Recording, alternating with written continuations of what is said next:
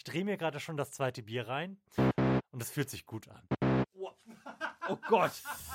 Oh Gott, Hilfe. Ja, da können wir ja auch einen kleinen Elektrogrill aufbauen.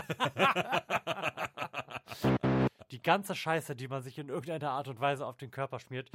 Das ist doch ein schönes Geschenk. Mein halbes Jahresbudget an Bier. Dieser Nachhaltigkeitstrend. Ah! So, das ist der Punkt, den ich machen wollte. Jetzt können wir uns gerne weiter betrinken. Oh. Also heute läuft ja wirklich alles.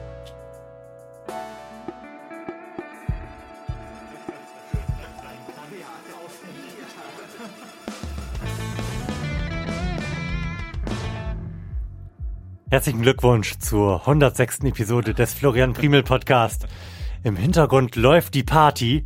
Nackte Menschen liegen sich in den Armen und die, die noch Klamotten anhaben, sind gerade mit diesen Klamotten an in den Pool gesprungen. Auf dem Klo wartet man so durch die Koksreste hindurch. Nur zwei, zwei Menschen haben sich gedacht, sie haben keine Lust auf Gespräche über die langweiligen 9-to-5-Jobs und was ein Scheiß man gerade gekauft hat und haben sich in eine ganz kleine Besenkammer verdrückt, um da in ihre Smartphones einen Podcast für euch einzusprechen. Und das sind Lars Holscher. Und Florian Primel. Ja, wir sind da und wir haben es ja mehrfach angekündigt, dass wir uns mal wieder sinnlos vor dem Mikrofon betrinken wollen. Und ich habe auch schon so ein bisschen die Befürchtung, dass dieser Podcast gar nicht so lang und episch und vor allem gut sein wird. Und vor allem gut sein wird, wie ich das so geplant habe. Denn ich drehe mir gerade schon das zweite Bier rein und es fühlt sich gut an. Ja, und ich habe auch schon den zweiten Kamillentee hinter mir und ein Bier. Von daher, der Abend verspricht einiges. Ja, der Abend verspricht einiges. Wir sind auf jeden Fall ähm, auf alles vorbereitet. Für diejenigen, die vielleicht neu dabei sind, das hier ist eine Unterhaltungssendung. Sie heißt Billy Recap und wir kratzen so ein bisschen die Themen der letzten Wochen sowohl privat als auch was in der großen weiten Welt passiert ist zusammen und spüren sie dann mit Craft Beer herunter. Wir haben einen ganzen Kühlschrank voll Craft Beer am Start und haben da gerade schon mal zwei rausgeholt und die werden wir gleich in der Sendung verköstigen und euch berichten, ob es sich lohnt, die zu trinken. Lars, willst du schon mal eins vorstellen? Ja, warum denn nicht? So. Habe ich hier instinktiv eine relativ unspektakuläre Flasche gegriffen. Und zwar von der Marke Crew Republic. Hm. Ich glaube, von denen hatten wir irgendwann schon mal was. Ich reiß, reich dir mal den, Ja, Ah. sehr gerne. den Öffner rüber. Ähm, ein handcrafted Bier vom Bayern. Von Bayern her. Von Bayern her. Mhm. So, ich lese euch mal kurz den Klappentext vor, denn das ist ja auch ein, ein Ritual hier, damit ihr euch schon mal auf die Bierseligkeit einstimmen könnt und schon mal eure Geschmacksknospen öffnen könnt. und zwar steht hinten drauf, es ist weit nach Mitternacht. Alles ist dunkel, nur in einer kleinen Brauerei brennt noch Licht. Die Crew hat sich versammelt, um zu experimentieren. Keine neue Hopfensorte, keine Rezeptidee bleibt verschont. Doch nur das Beste kommt in die Flasche. Biere mit dem X auf dem Etikett haben wir zum ersten Mal gebraut und keiner weiß, ob es die noch einmal geben wird. Uh, Mysteriös. das stapelt hoch, finde ich. O oder tief. Wie viel Prozent hatten das Ding eigentlich? Das Bier hat Ich glaube, das steht oben auf dem Hals, kann das sein? Das ist sowieso so eine Unart der Getränke, die da aktuell so angeboten werden im Craft-Bier-Regal, einfach nicht mehr groß raufzuschreiben, wie viel Prozent das hat, denn oft ist das ja ein entscheidendes Kaufkriterium. Wenn die alle drei Euro pro Flasche kaufen, nimmst du natürlich das mit neun Prozent. Ja. Es ist äh, ein Dry Hopped Lager, ein, eine Experimental Line. Ähm, da steht jetzt hier drauf 10,3. Mhm. Äh, pass auf, das ist aber eine Lüge, denn hinten steht nämlich ähm, Alkohol 5,2% Volumenalkohol. Also Also, das ist ein bisschen mau. Aber also das ist, äh, würde ich sagen, false Advertising. mhm. Schade. egal, hau mal rein. Es geht mit einer Enttäuschung los.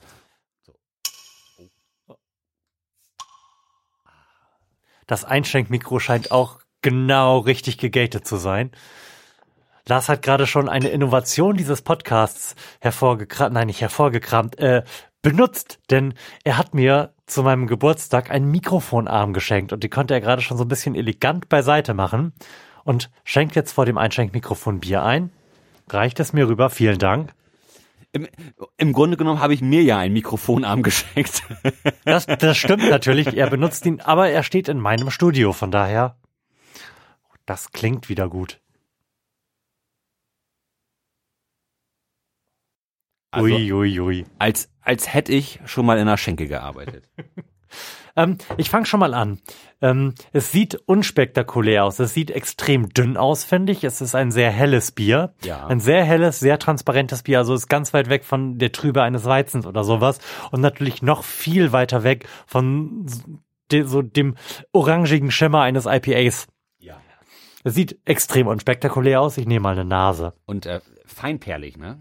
Mhm. Es geht eigentlich. Also nee, feinperlig ist das nicht. Das ist kein kein Stout. Das ist keine stabile Krone, die ist ja jetzt schon quasi weg. Also die, die Kohlensäure, es sieht angenehm aus. Ich rieche Zitrusnoten und relativ viel Hefe. Ich finde das, ich finde es riecht gut. Ich finde auch, dass es gut riecht. Es riecht sehr, sehr frisch. Ja. Also es macht den Eindruck, als sollten wir es eigentlich auf der Terrasse weiter genießen. Ein, ein Sommerbier. Genau, aber das können wir nicht, denn dann sind wir innerhalb von wenigen Minuten von Mücken zerstochen. Denn wir sind hier auf dem Land und der Klimawandel naht, später dazu mehr. Lars, Prost. Prost. Ah, so. Nehmen wir mal einen Schluck.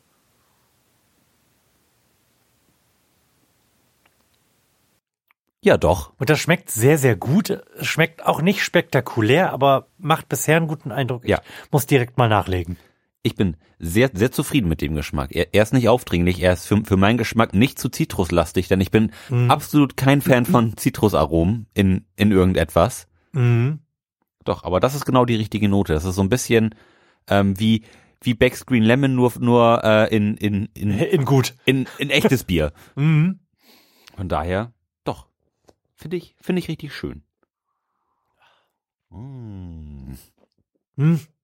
Ich finde, es schmeckt insgesamt nach zu wenig. Der, es könnte einen ein bisschen mehr erschlagen. Das ist wirklich ein sehr, sehr sanftes Bier. Mhm. Sommerbier, und deine Vermutung trifft's, finde ich wirklich gut. Aber es ist jetzt auch nicht in dem Sinne süffig. Ich könnte mir nicht vorstellen, mich davon jetzt zu betrinken. Nee, aber wenn, wenn ich mir jetzt vorstelle, so, man hat Feierabend, man kommt nach Hause und, Mhm. und hat mal so richtig Brand auf dem Bier, Mhm. da kannst du das, glaube ich, extrem gut wegziehen. Mhm. Das, das schmeckt gut, das ist nicht irgend, irgendwie geschmacksmäßig zu, zu schwer und, und zu voll. Mhm. Von daher, für, ich finde, es ist ein gutes Bier. Für, für das, was es ist. Also ich finde, für das, was es sein möchte, nämlich ein experimentelles Bier und wir wissen nicht, ob wir das jemals nochmal brauen, da bin ich enttäuscht. Also, Also, ja, also da, also, also von, von einem besonders gewagten Experiment ist es jetzt sehr weit entfernt. mhm. Ähm, da, da, da hatten wir schon gewagtere Geschichten. Ich, ich erinnere an einen Schokoporter. Mhm. der Running Gag dieser Sendung. ähm, ich versuche jetzt nochmal irgendwie eine Nuance da rauszuziehen, aber ich finde, es ist, alle Geschmäcker, die da drin sind, sind sehr, sehr sanft. Man kann jetzt nicht sagen, dass irgendwas besonders vorschmeckt. Also es ist ein stimmiges Bier, aber halt kein intensives. Nee. Hm. Nee, schme schmeckt einfach gut. Es ist aber jetzt auch nix, was man irgendwie als Biersommelier Ja, ähm, in, in seine Sammlung aufnehmen müsste. wird vermutlich jetzt auf unserer ewigen Liste dieses Podcasts mit der besten Biere nicht einen der oberen Plätze einnehmen, aber müsste sich jetzt eigentlich im soliden Mittelfeld wiederfinden, oder? Ich würde Ja. ihm, glaube ich, sechseinhalb oder sieben geben. Ja, ich, ich, ich, wäre jetzt auch so bei, bei sechs gewesen, sechs, sechseinhalb. Mhm. Ist, ist ab, absolut nichts Besonderes, aber lecker. Mhm. Womit wir das erste Bier dieser Sendung verköstigt hätten und äh, quasi zum ersten Tagesordnungspunkt fortschreiten können, den diese Sendung immer bestreitet, nämlich, Lars, wie geht's denn uns so? Ach, du. Bis auf die Nackenschmerzen, die ich gerade schon mit eurem wahnsinnig tollen ähm, Massagegerät hier wegmassiert habe, weiß ich, ob, ob wir da schon mal drüber gesprochen haben, über, über diese kabellosen Massagegeräte. Es ist wirklich ein, ein Geschenk des Himmels. Wir haben an dem Tag eine Sendung gemacht, da wir das angeschafft hatten du warst instantan ultra begeistert. Mhm. Ich erinnere mich dran. Ja, ich, ich habe ja auch eins zu Hause Mhm. und ich bin na, nach wie vor begeistert, dass es immer noch in äh, regelmäßiger Benutzung. Mhm. Daher sehr gut. Ansonsten habe ich nichts zu klagen. Es, es, es geht mir gut. Ich habe pünktlich Feierabend. Ich habe ich hab viel viel Freizeit. Ich benutze meine Freizeit gut. Meine Freundin ist jetzt endlich im Arbeitsleben angekommen. Das, das ist auch wa wahnsinnig schön. Die, die ist auch total zufrieden. Von daher scheint mir die Sonne aus dem Arsch. Ich kann ich kann es nicht anders sagen. Ich bin wirklich wahnsinnig zufrieden momentan. Du bist also auch damit zufrieden, dass deine Frau sich das, ich will nicht sagen, abgeguckt hat. Sie hat es unabhängig von uns äh, entwickelt, aber auch einen Hang zum Ökofaschismus an den Tag legt. Mm, ja. Erzähl davon. Ja, ihr, ihr habt ja quasi zeit, zeitgleich mit meiner Freundin diesen Ökofaschismus entwickelt. Da, da geht's ja darum, man, wir möchten gerne unseren CO2-Ausstoß in irgendeiner Form reduzieren und, und ein bisschen bewusster leben und weniger Plastik verbrauchen und auch nicht alles, alles immer kaufen, was es zu kaufen gibt. Und da, Mhm. und da geht's jetzt speziell darum, auch irgendwie mal Sachen mehrfach zu verwenden oder Alternativen zu Produkten zu suchen, die momentan in den meisten Haushalten Wegwerfartikel sind, die, Mhm. die es aber gar nicht sein müssten. Ähm, oh Gott. Ähm, ein, ein Beispiel dafür wär, wäre zum Beispiel Küchenrolle. Mhm. Da, da seid ihr ja jetzt auch groß dabei. Es gibt so Bambus. Also da haben wir mit angefangen. Genau. Genau. Das, das war quasi der, der, der Startschuss zum, zum Ökofaschismus. Mhm. Ähm, das sind so Bambus. Ähm, ich fänd's übrigens gut, wenn wir uns als die grünen Khmer bezeichnen würden. die was? Die Grünen? Die grünen Khmer. Was sind denn Khmer? Das ist ein Rückgriff auf die roten Khmer, die in den 70er Jahren dieses äh, faschistisch-sozialistische Regime in Kambodscha Oh Gott. errichtet haben. Ja, sehr gut. So sollten wir uns bezeichnen. ja, ähm, das sind, das sind dann. Das ist eine Wissenslücke. ja, tut mir leid. Ich gelobe Besserung. ähm, das sind dann so mehr, mehrfach ver verwendbare Küchenrollen, die man dann in eine Waschmaschine schmeißen kann und dann kannst du sie 50 Mal benutzen. Und das ist ziemlich cool und das, und das gibt's halt in allen möglichen Bereichen des, des täglichen Lebens. Mhm. Das, das, das geht darüber, dass man Waschmittel selbst machen kann. Man kann Geschirrspülgeschichten selber machen. Also einfach so ein bisschen schauen, Da kann ich aus nachhaltig der, zu Mhm. leben. Da kann ich aus der Praxis berichten, Mhm. dass Geschirrspültabs selbst machen der größte Scheiß ist, den ich jemals gemacht habe. Mhm. Ich habe, ich glaube, sechs Variationen Geschirrspülmittel mit Rezepten, die ich im Internet gefunden habe, ausprobiert und auch mit der Menge der Zutaten experimentiert, den Verhältnissen zueinander und es war immer scheiße. Es war leider immer scheiße. Ähm, Wir kaufen jetzt einfach die Geschirrspültabs von DM, denn die haben eine Plastikverpackung, die sich mit auflöst, wenn man sie in die Geschirrspülmaschine tut. Ich bin allerdings schwerst begeistert davon, selbst Waschmittel für die Waschmaschine herzustellen. Ich war tatsächlich noch nie so glücklich mit einem Waschmittel, wie mit dem selbst aus zwei Zutaten hergestellten Waschmittel für die Waschmaschine. Denn im Gegensatz zu allen anderen beschissenen Waschmitteln, die man kaufen kann, riecht es einfach nur, wie ich erwarte. Das gewaschene Wäsche riecht nämlich ein ganz klein bisschen nach Seife. Ja, es, es muss sich immer nach Blumenfeld riechen, ne? Ganz, das kotzt mich so an. Also es kotzt mich bei allen Sachen an, die irgendwie intensiv riechen. Hm. Das kotzt mich schon immer bei allen Kosmetika an. Das kotzt mich bei Haarspray an und ich weiß auch nicht, warum man in Haargel irgendwelche Duftstoffe reintun muss. Es nervt mich wirklich alles zu Tode. Und ich fand das immer einfach nur schrecklich aufdringlich. Denn wenn man, wenn man aufdringlich riechen will, dann hat der liebe Gott dafür doch das Parfum gemacht. Ja. Und nicht irgendwie den Weichspüler. Oder den Schweiß. Ja, zum Beispiel. Ja. Zu, zumal ja auch, sei mal, die, die Kombination dann, dann durchaus unangenehm wird, wenn, wenn du, wenn du irgendwie stark nach deinem Waschmittel riechst, dann aber noch ein riechendes Gel drauf machst, dann, dann benutzt du noch Deo mhm. und im Zweifelsfall noch ein Parfüm, dann, dann riechst du ja nach allem. Mhm. Einfach nur noch undefiniert nach Geruch. Ja. Du riechst so gut nach Geruch. Du riechst toll nach allem. ähm, genau, aber ein Beitrag, den ich da direkt leisten kann zum Thema Ökofaschismus und Dinge selbst machen, auf Produkte verzichten, die eigentlich überhaupt gar nicht notwendig sind, ist, dass wir den Konsum der allermeisten ähm, Pflege- und Kosmetikprodukte ersetzt haben durch Kokosöl. Die ganze Scheiße, die man sich in irgendeiner Art und Weise auf den Körper schmiert, kann man guten Gewissens, zumindest ist das unsere Erfahrung, durch Kokosöl ersetzen. Echt? Ja.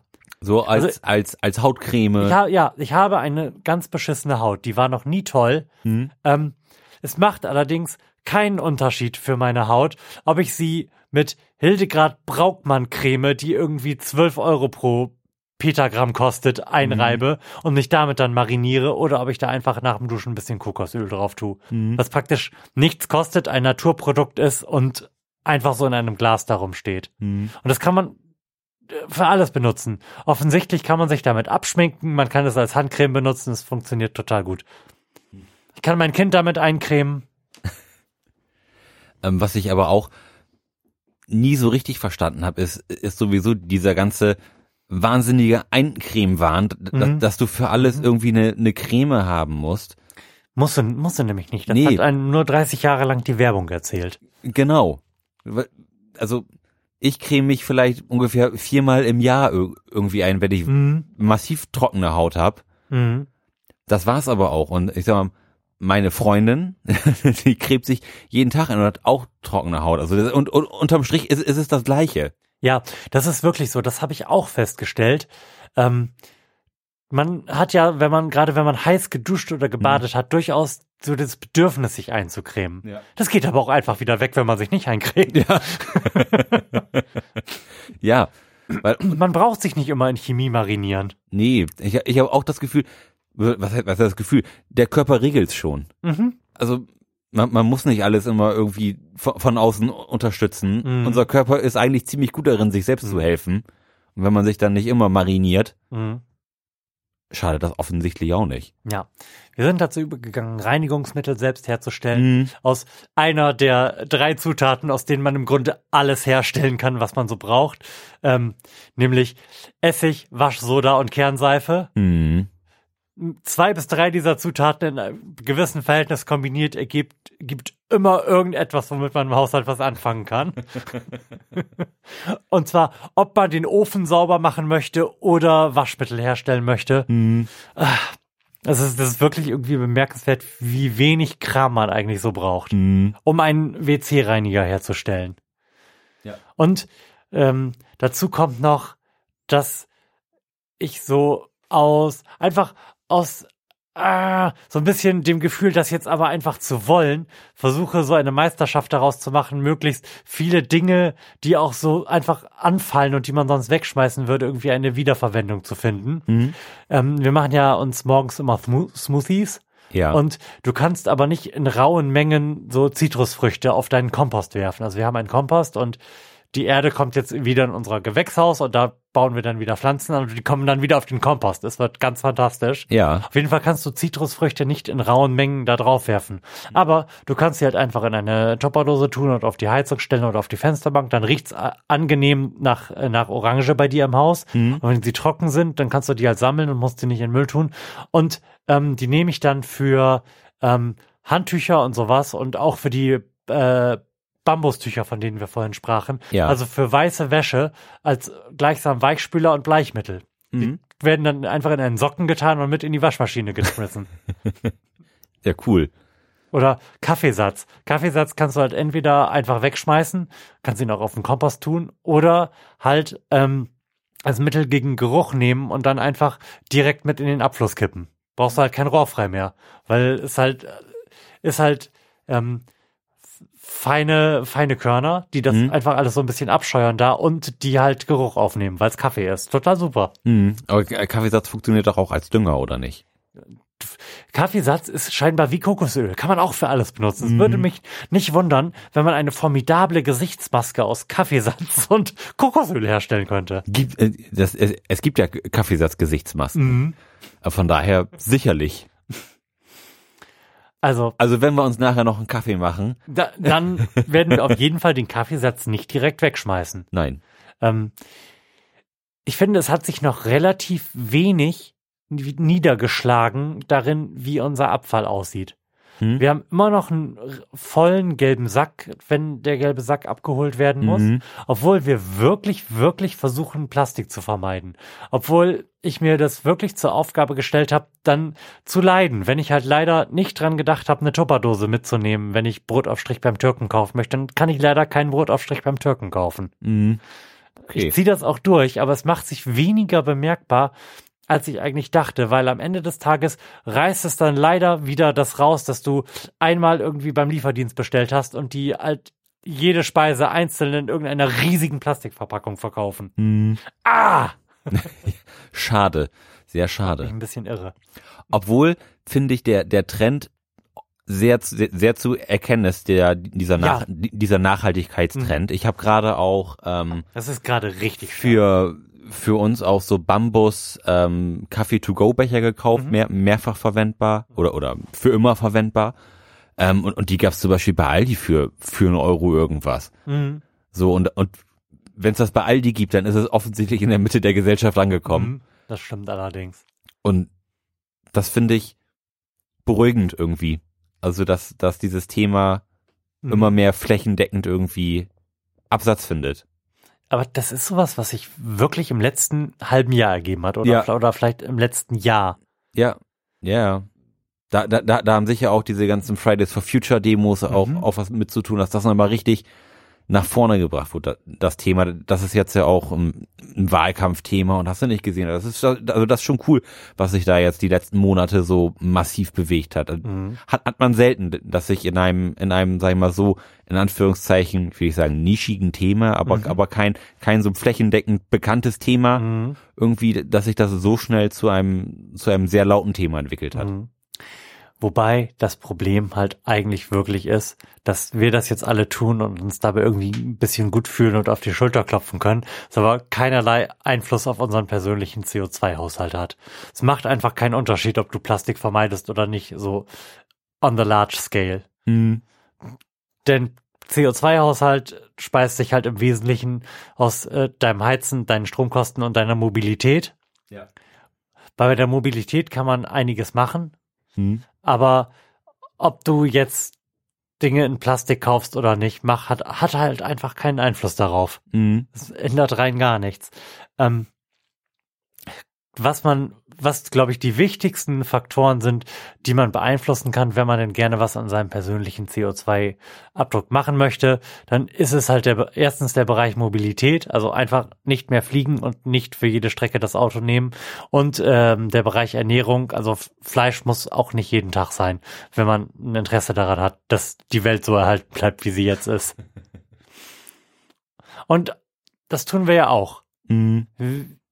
Wir ernähren uns quasi vegetarisch, würde ich sagen. Ja. Nur halt nicht dogmatisch. Also wenn wir bei irgendjemandem zu Besuch sind, dann beschimpfen wir den nicht erst und werfen sein Essen auf den Boden, um drauf zu pinkeln. Aber dass wir jetzt selbst Fleisch kaufen würden. Ich habe jetzt an meinem Geburtstag Fleisch gekauft, weil ich Chili con Carne herstellen wollte. Mhm. Und ich hatte alle, alle Verpackungen, a- die es gab, aus dem äh, Kühlregal bei Edeka, die das Tierwohl-Label 4 hatten, Mhm. also den maximalen, maximalen Stand, alle Hackfleischverpackungen in meiner Tüte drin, um bis ich dann entschlossen, mich entschlossen habe, also da muss ich jetzt irgendwie Plastik gegen CO2 aufwiegen. Ich gehe jetzt zur Fleischtheke.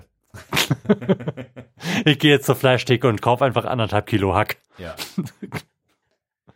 ja, also da, wir, wir sind auch Freunde der, der Fleischtheke, wenn es Mhm. irgendwie darum geht, Fleisch zu kaufen. Weil der, der Müll, der da anfällt, das ist, das ist schon beachtlich, Das ne? ist richtig krass. Vor allem, weil diese Bio-Verpackungen dann ja auch in so Mengen von 300 Gramm verkauft werden. Ja. Und dann kauft da mal anderthalb Kilo.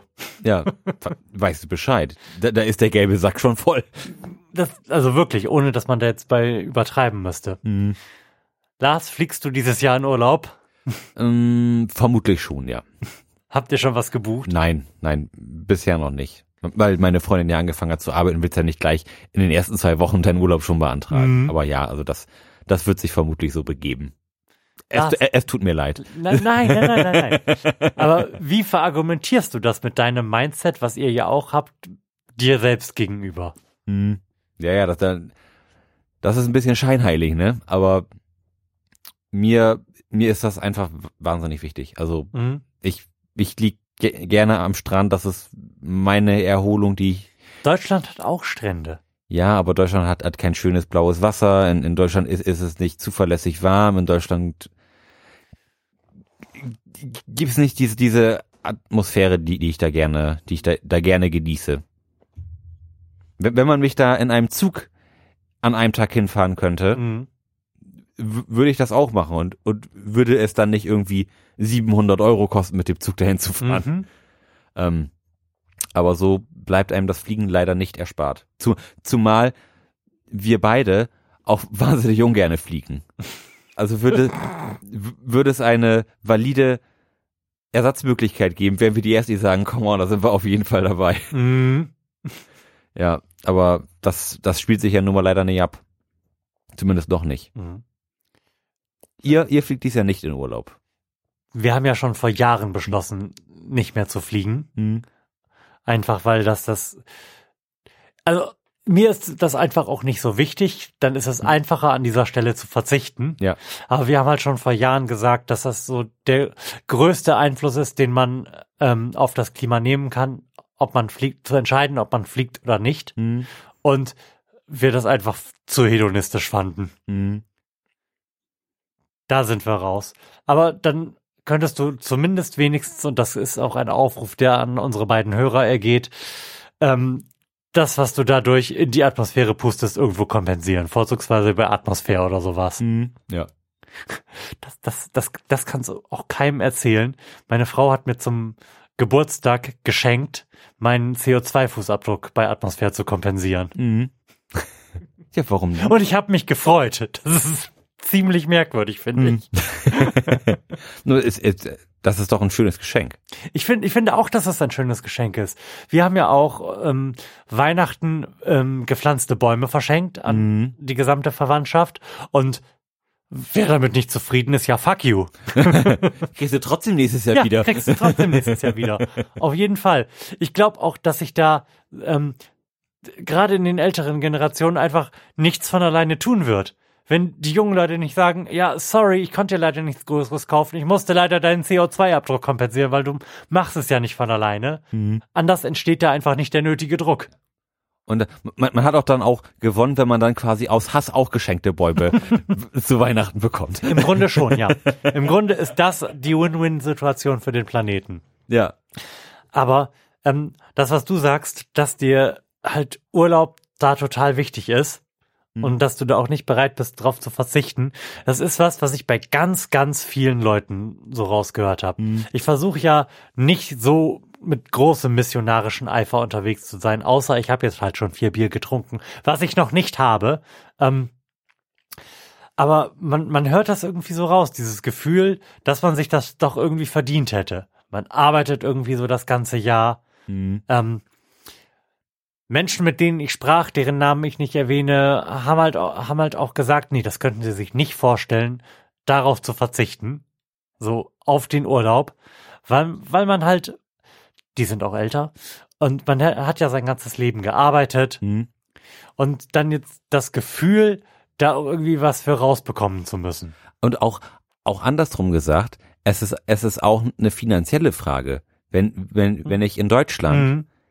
In, sag mal, in, in Griechenland können, können wir uns problemlos in ein Vier-Sterne Superior Hotel ein, einmieten, Mhm. da eine Woche leben, wie die Könige oder, oder zehn Tage und am Ende bist du 2000 Euro los. Mhm. Das, das machen wir in Deutschland. Also, Mhm. da, da kommst du nicht mit hin. Mhm. Und das, das ist ja wahnsinnig absurd eigentlich, dass du woanders hinfliegen musst, um dort billiger Urlaub zu machen als zu Hause. Aber so ist es ja nun mal. Mhm. Und das, und das, und das, ist- auch schade. Und ob, obwohl ich mir na- natürlich das Recht einräume, wegzufliegen, wünsche ich mir natürlich, dass, dass es mir in irgendeiner Weise verboten wird. Das, das, das ist ja irg- irgendwie das, das Fiese an, an dieser Situation, dass man natürlich genau weiß, dass das, was man macht, nicht richtig ist.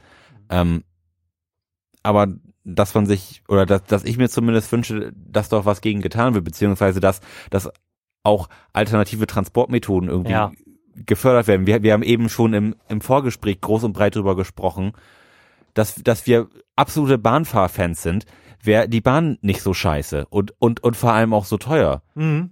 Äh, Weil Bahnfahren ist, ist im Grunde genommen das Geilste, was du haben kannst. Auch jetzt in, in, in der Debatte, ob Inlandsflüge verboten werden sollen. Was, Ja. was, was wir selbstverständlich beide, beide finden, wenn, weil du, du hast ja im Grunde genommen kein, kein Zeitgewinn, wenn, wenn du mal die Anreise von zu Hause, du musst früher da sein, du bist da, du musst Check-in. Check-in, Check-out, Gepäck einsammeln. Da kannst du auch einfach direkt in, in eine Bahn steigen, brauchst deswegen vielleicht in deinem, in deinem, in deinem aktiven Transportzeitfenster vielleicht zwei, drei, vier Stunden länger, aber un unterm Strich hast du ja nicht viel Zeit gewonnen. Mhm. Von daher ist es, sind Inlandsflüge eigentlich hirnrissig. Aber, das, aber da muss halt dann auch die Bahnstruktur irgendwie mitwachsen und, und das tut sie nicht, beziehungsweise Bahnfahren ist so, ist so unattraktiv momentan, finde ich, wie noch nie. Die Preise werden jedes Jahr angezogen. Mhm. Ähm, gleichzeitig sind, sind aber Alternativen wie, wie Flixbus so günstig wie, wie, wie noch nie. Ja. Ich hatte eben gesagt, ähm, eine Fahrt nach Berlin im, im Flixbus, wenn, wenn, wenn du Glück hast, irgendwas zwischen sechs und neun Euro. Ähm, und in, in der Bahn, wenn, wenn du das irgendwie genauso kurzfristig, sag ich mal, zwei Wochen vorher buchst, kostet das mal eben 110 oder 120 Euro und dann hast du immer noch keinen kein, keinen reservierten Sitzplatz oder so und kannst auch Pech haben, dass du die ganze Zeit stehen musst. Ich meine, warum ist das so? Also da, Why, Lisa? Why? ja, da, also da habe ich maximal wenig Verständnis für, denn Bahn. Ich kann, dir, ich kann dir genau sagen, warum das so ist. Deutschland investiert pro Jahr und ähm, Einwohner 63 Euro in die Bahn. Die hm. Schweiz hm. zum Beispiel 300. Ja. Ja, und wir. Haben wir das geklärt?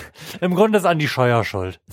Ja, wir hatten ja drüber, drüber gesprochen, ob, ob es nicht einfach besser wäre, wenn die Bahn wieder verstaatlicht wird. Und, und ich glaube, ich bin der Meinung, das wäre wesentlich besser. Mhm wenn, wenn das wieder in staatlicher Hand wäre und, und auch in irgendeiner Weise so subventioniert wird, äh, das, das wird, glaube ich, so viele Klimaprobleme, also, also, also zumindest in, in, in kleinem Maße, was, was, was ein relativ kleines Land wie Deutschland leisten kann, me mega viel dafür tun. Mhm. Was, glaube ich, der ganze Sache, der ganzen Sache irgendwie vernünftigen Grund geben würde, wäre halt die im Moment ja viel diskutierte CO2-Steuer. Weil, einfach weil dann auch Fliegen schlicht und ergreifend nicht mehr so günstig ist, sondern einen vernünftigen Preis hat. Im, Im, Moment ist ja, sind ja einfach die Umweltkosten, die egal was erzeugt, nicht im, im Kaufpreis mit inbegriffen. Ja. Sondern die werden entweder gar nicht von späteren Generationen oder dadurch, dass wir das freiwillig kompensieren, irgendwie eingepreist. Ja, es ist, es, es ist ja pervers, was, was, was teilweise Fliegen kostet. Ja, das, ja klar. Das, ich, ich kann mir ein, einfach nicht vorstellen, wie, wie man guten Gewissens für 10 Euro irgendwo hinfliegen kann. Mhm. Und das, das darf doch einfach nicht sein. Also so, ja, so, so genau. schön, so, so schön das auch ist. Mhm. Auch, auch ich bin schon mal für 20 Euro nach, nach London geflogen und hab da, und hab mich drüber gefreut, einen günstigen Flug bekommen zu haben. Aber das würdest du wahrscheinlich heute nicht mehr machen. W würde ich jetzt Moment, nicht das würdest du ja wahrscheinlich heute nicht mehr machen, ne? und, und, und das ist eben eben das Problem. Ich, ich würde wahrscheinlich schon tun und, und mich dann aber drüber ärgern, dass ich es getan habe und, und mich auch drüber ärgern, dass es das überhaupt geben darf. Mhm. Denn es, es reicht ja nicht, wenn, wenn nur ich das nicht mache oder wenn nur du das nicht machst. Das muss ja auf, auf, auf einer großen Basis passieren. Und da glaube glaub ich auch nicht, dass das, dass das so durchzusetzen ist, au außer durch staatliche Verbote mhm. oder wahnsinnig Steuern. Und das, und das finde ich richtig und wichtig, weil man muss nicht immer überall hinfliegen. Es, es gibt auch andere Transportmittel, die, die dann halt irgendwie erschlossen werden müssen oder mal wieder in die Mitte gerückt, gerückt werden müssen. Ich finde vor allem, dass wir irgendwie ein ganz verqueres Gefühl zu dieser insbesondere auf weite Ziele blickenden Mobilität entwickelt mhm. haben. So als wäre das ein Menschenrecht, einfach mal eben irgendwo hinfliegen zu können.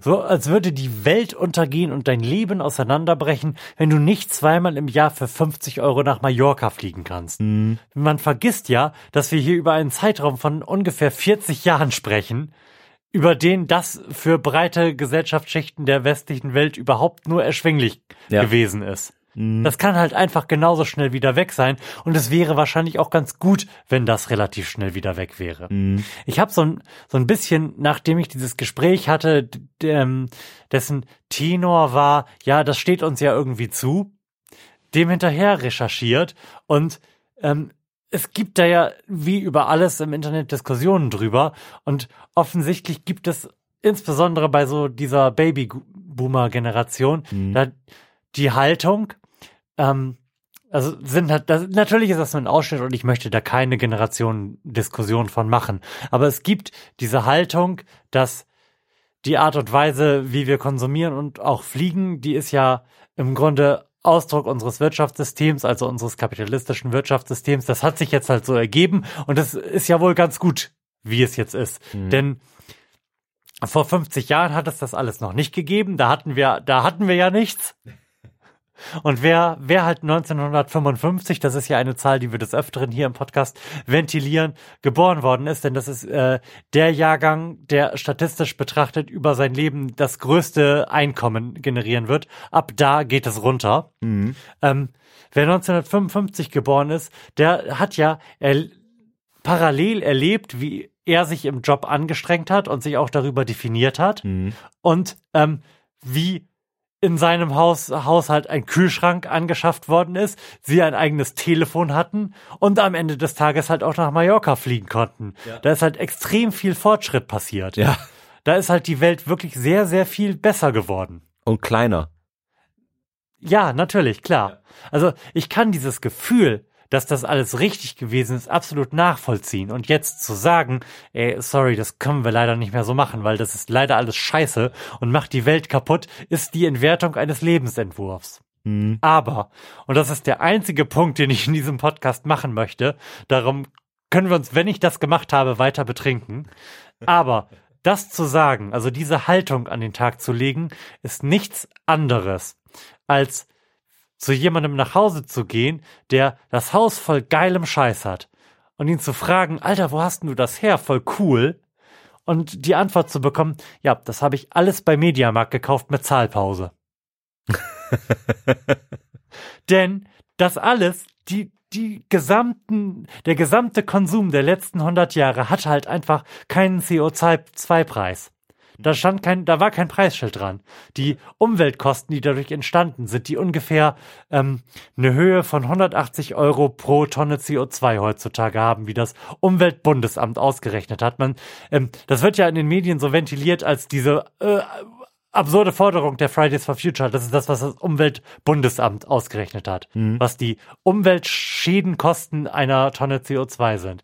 Die standen da, die standen da in den letzten 150 Jahren halt nicht dran an den Sachen, die du konsumiert und gemacht hast. Ja. Aber die Kosten sind halt leider aufgelaufen. Die sind jetzt halt gerade in unserer Atmosphäre und sorgen dafür, dass wir irgendwie auf eine plus sechs Grad wärmere Welt im Jahre 2100 zusteuern. Und die werden dafür so, also wir werden diese Kosten jetzt so langsam anfangen müssen zu bezahlen. Wir bezahlen sie jetzt gerade über unsere Steuern, wenn wir irgendwie Frontex hochfahren, damit der Syrer, wenn die Ernte mal wieder schiefgelaufen ist, nicht über das Mittelmeer kommt. Das ist einer dieser Punkte. Und wir, wir bezahlen sie, wenn wir die Bauern in Deutschland subventionieren, weil die mal wieder eine Dürre gehabt haben. Wir bezahlen sie jetzt halt alle über unsere Steuern, aber sie stehen halt nicht an den Sachen dran. Darum ist mein Punkt, das ist halt einfach wie konsumieren mit Zahlpause und dann hoffen, dass man rechtzeitig stirbt und das irgendwie, und das irgendwie vererbt. Ja. Und ich, ich habe da ein ganz plastisches Beispiel. Ich habe vorhin, vorhin noch eine Excel-Tabelle ausgef ausgefüllt in der Hoffnung, dass das gewünschte Ergebnis bei rauskommt. Und es ist bei rausgekommen. Denn ähm, einer dieser ganz großen Punkte ist ja Mobilität, die auch einen ähm, relativ hohen, ungefähr 30 Prozent Anteil am CO2-Ausstoß so des normalen Menschen hat. Und VW hat ja gerade eine große Elektroauto-Offensive am Start. Das ist natürlich eine total gute Sache für VW, dass die jetzt einfach nochmal genauso viele Autos verkaufen können. Nur halt in der Elektro-Variante, wie sie vorher verkauft haben. Ja. Und wir haben uns ja des Öfteren hier schon darüber aufgeregt, warum denn äh, VW und gerade die Autohersteller halt ähm, im Nachgang des Dieselskandals von der Politik mit so Samthandschuhen angefasst werden und dann immer alle schreien nach Arbeitsplätzen. Und mein Punkt ist an der Stelle, dass wir diese Arbeitsplätze, diese 600.000 überbezahlten Leute bei VW, weil äh, die Geschichten von Leuten, die als Ferienjob bei VW oder Mercedes angefangen haben und da mehr verdient haben als, Jemals wieder in ihrem Leben. als jemals wieder in ihrem Leben, sind ja Legion. Also diese 600.000 Arbeitsplätze bei VW haben wir als Gesellschaft einfach seit VW existiert quersubventioniert. Und der Punkt, den ich dazu machen möchte, ich werde jetzt Zahlen vorlesen, ist folgender. Die Welt hat im letzten Jahr ungefähr 35 Gigatonnen, das sind 35 Milliarden Tonnen CO2 emittiert. Okay. Der Anteil von VW, und das ist wirklich bemerkenswert, an diesen Emissionen ist zwei Prozent. Das ist schon das haben nicht viel. irgendwelche absurden Menschen ausgerechnet, das hat VW ausgerechnet. Ein Prozent f- entfällt auf den Privat-Pkw-Sektor und ein Prozent auf den Lkw-Sektor.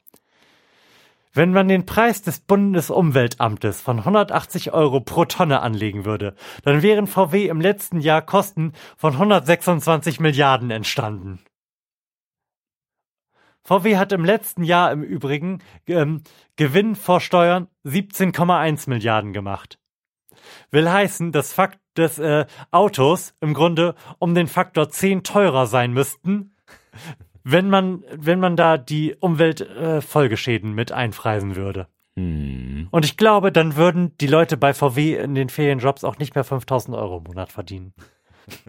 Also wir, diese super wichtigen Jobs in der Automobilindustrie, irgendwie eine Million und nochmal zwei Millionen bei den Zulieferbetrieben, die die Politik vor sich herträgt, trägt mit einer Monstranz, die man sich überhaupt gar nicht vorstellen kann, die diese, das ist nur gerechtfertigt, weil wir das, die Kosten sowieso als Gesellschaft tragen. Das, ich meine, das, das sind Jobs, denen geht es da gut, die bezahlen Steuern und mit einer sehr, sehr großen Wahrscheinlichkeit, weil sie am Status quo interessiert sind, wählen die auch alle SPD und CDU. Ja. Aber das bezahlen wir. Wir. So, das ist der Punkt, den ich machen wollte. Jetzt können wir uns gerne weiter betrinken. Na Gut, dann stell, dann stell dich doch mal ein neues Bier vor. Mach das mal. Mir fällt gerade auf, ich habe die ganze Zeit nicht, äh, nicht eine Kapitelmarke gesetzt. Das muss ich morgen also verkatert alles nachhören. Verdammt. Oh, oh, schlimm. nee, aber mal im Ernst. Das, das ist doch jetzt kein komplett absurder Gedanke, den ich da gehabt habe, oder? Nein, nein, nein. Also wir, wir haben halt jetzt 150 Jahre Konsum mit Zahlpause gemacht hm. und irgendwann wird Mediamarkt das Geld haben wollen. Wohl wahr.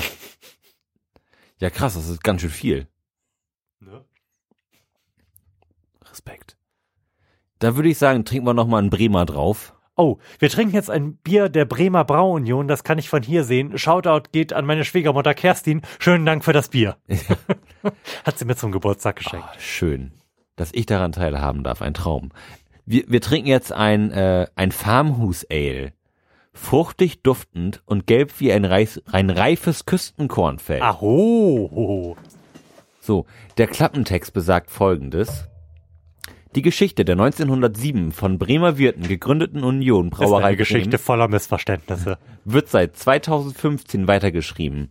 Bremer Kraftbiere, traditionelle und moderne Bierstile, handwerklich gebraut und unfiltriert abgefüllt in der freien Hansestadt Bremen. Ah. So, jetzt gibt's hier nochmal so eine kleine Geschmacksbeschreibung. Ähm, das Aroma ist nämlich angenehm fruchtige Noten, Orange, Honigmelone und gelbe Früchte, duftende Spezialmalze und ein Hauch Sichu- Sichuan-Pfeffer.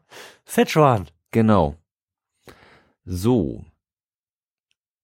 Bitterwert 28, wa- was auch immer das jetzt genau bedeuten mag. Also wenn 28 von 100, dann wäre das nicht so viel, aber wenn es zum Beispiel 28 von 25 sind. Dann wäre es sehr bitter. ähm, Genusstemperatur 6 bis 8 Grad. Die haben wir jetzt vermutlich nicht mehr ganz. Es kommt, glaube ich, aus einem 8 Grad kalten Kühlschrank. Ist aber auch nicht schlimm. ah, ist nicht schlimm, ja. Oh Gott. Oh Gott, Hilfe. Okay, Lars hat gerade das gesamte Studio. Ich hol mal ein Handtuch. In Bier getränkt. Ich bin, ich bin ko komplett in, in Bier. Florian, hast du das geschüttelt? Nein. Oh Gott. Ich kann doch nicht vorstellen, wie, wie ich und, und wie das Studio aussieht. Es ist eine absolute Bierfontäne hier gerade aus, dieser winzigen Flasche Bier gekommen. So. Oh Gott, oh Gott. Ich finde es eher witzig, insbesondere weil, weil mein teures Mikrofon sehr weit von dieser Bierexplosion entfernt gewesen Oh Gott, oh Gott. Ja. Mann, jetzt. Ich, also, ich bin sehr nass. Ähm, das Sofa ist mittelnass. Der Boden ist auch ziemlich nass. Der Boden. Ähm, Zuerst habe ich gesehen, dass nur der Boden nass geworden ist. Das brauchst du durch neue Kleidung. äh, später, später sehr gerne. Ähm, also mein, mein schönes blaues Star Wars T-Shirt ist relativ durch jetzt, jetzt von vorne. Wie viel Äh. Bier ist da noch drin? Ich würde sagen, wir haben ungefähr 20% oder 25% des Bieres verloren. Also da war wahnsinnig Druck drauf. Es kam rausgeschossen wie eine Fontäne. Naja. Und, und das, obwohl es da seit meinem Geburtstag, also seit zwei Tagen, einfach nur im Kühlschrank liegt. Krass. Also danke Kerstin, Krass. danke Kerstin an dieser Stelle.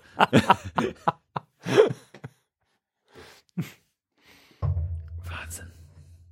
Also, also da, das ist mir so auch noch nicht passiert. Nee, und obwohl wir ja gerade den Druck abgelassen haben, es besteht das Bier, was Lars gerade einschenkt, trotzdem zu 90 Prozent aus Krone.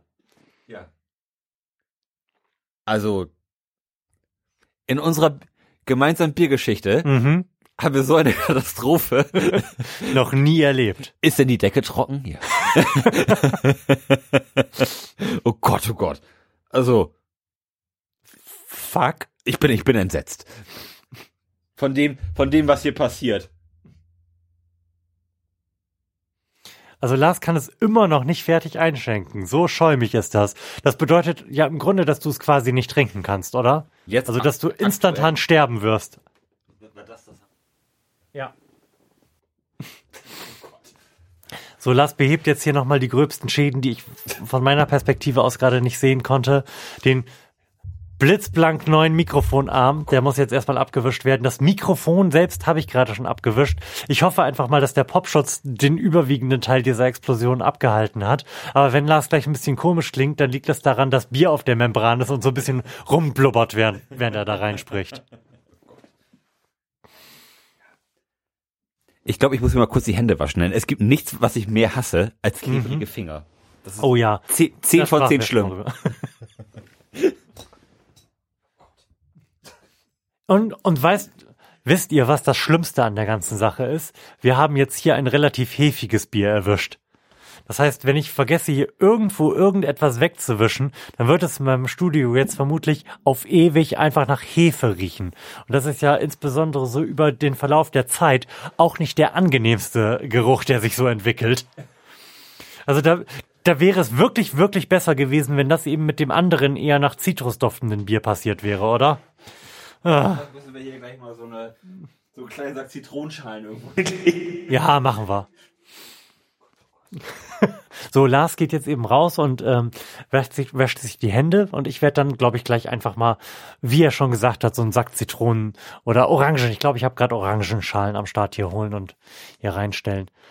Ach, das ähm, ermöglicht mir aber noch ganz kurz eben zurückzukehren zum persönlichen Blog vom Anfang, an dem wir uns eigentlich auch immer noch befinden.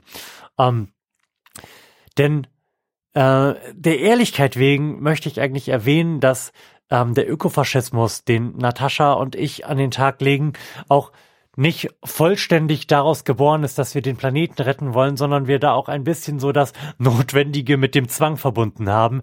Denn ähm, dieser Haushalt und damit auch dieser Podcast sind von jetzt an arm. Meine, meine Frau hat beschlossen, ihren Job aufzugeben und sich einer Selbstständigkeit hinzugeben. Sie wird sich im weitesten Sinne im Bereich Unternehmensberatung selbstständig machen und geht halt gerade in die Gründung.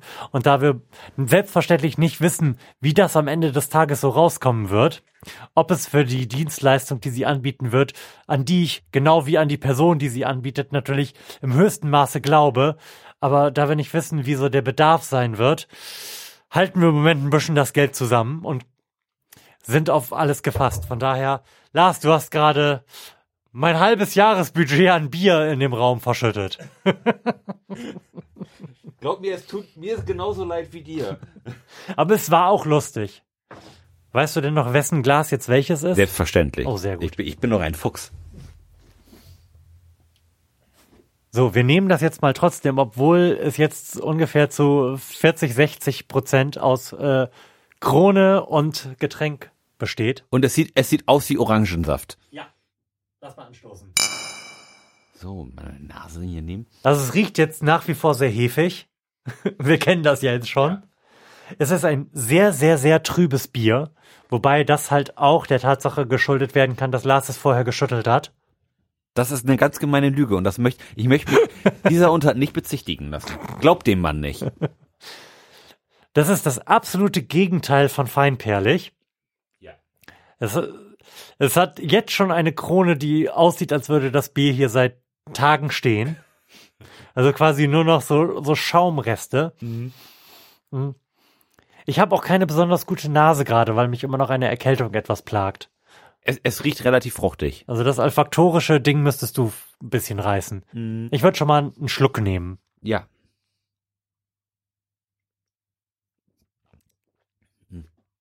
Also so, so, sobald man das, das Bier kippt Oh. und ähm, da, das Bier au, aus der Schaumkrone herauskommt, springt einen auch direkt der, der fruchtige Geschmack an. Mhm. Jetzt war, war ich aber gerade so von dem Geschmack überwältigt, äh, von dem Geruch überwältigt, dass ich mich gar nicht auf den Geschmack konzentriert habe. Das ist, das ist ein sehr hefiges Bier. Also es ist im Grunde ein Weizen. Geschmacklich aber nicht. Also, also außer, also abseits von- von dem Hefegeschmack, Mhm. finde ich, hat es nicht viel mit dem klassischen Weizen gemein. Also mir gefällt es, das möchte ich voranschicken, persönlich gar nicht.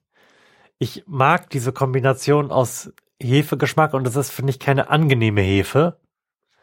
Ähm, mit dem Fruchtigen nicht. Ich bin ja auch kein Weizenfan, auch nicht so, so Bananenweizen oder sowas. Also mir schmeckt es bisher nicht gut. Mm, Also ich, ich persönlich habe da jetzt gar, gar nicht so viel gegen einzuwenden. Ähm, Es ist im Gegensatz Es zu ist- dem anderen sehr intensiv. mm, Alles, was da, was in diesem Bier an Geschmackskomponenten drin ist, springt einen an. ja. Mm. Ich bin generell auch nicht so der Fan von so sehr fruchtigen Bieren. Mhm. Ähm, weil ich finde, dass es hier noch geht. Also da hier, hier ist der, der Biergeschmack immer noch die Hauptkomponente. Also es, es, es ist kein Früchtepunsch mit Bier drinne, sondern Bier, Bier mit Früchtepunsch, sag ich mal. Mhm. Ähm, Ich finde, die Hefe überdeckt leider alles. Mm, Nee, also das, also die- die Hefe finde ich pa passt da schon irgendwie rein. Die, die hatte auch auch ihren Platz. Und es ist, ich muss das nochmal betonen, auch keine angenehme Hefe. Ich habe gerade aufgestoßen und ich habe den Eindruck, Hefe äh, als Geruch im Mund zu haben, die irgendwie mit verbranntem Plastik vermischt ist. Wie unangenehm. Ähm, die Honigmelone, die, die hier versprochen wurde, die habe ich allerdings noch nicht gefunden. Nee, und ich mag Honigmelone ex extrem gerne. Ja. Ich auch. Nee. Ich, ich finde, es ist ein spektakuläres Bier. Also, Ich, ich finde, es ist ein schlechtes Bier. ich sag mal, ich, um mal die, jetzt mal hier mit der Bewertung voranzuschreiten, würde ich sagen, dieses, also von mir kriegt dieses Bier 3,5 Punkte.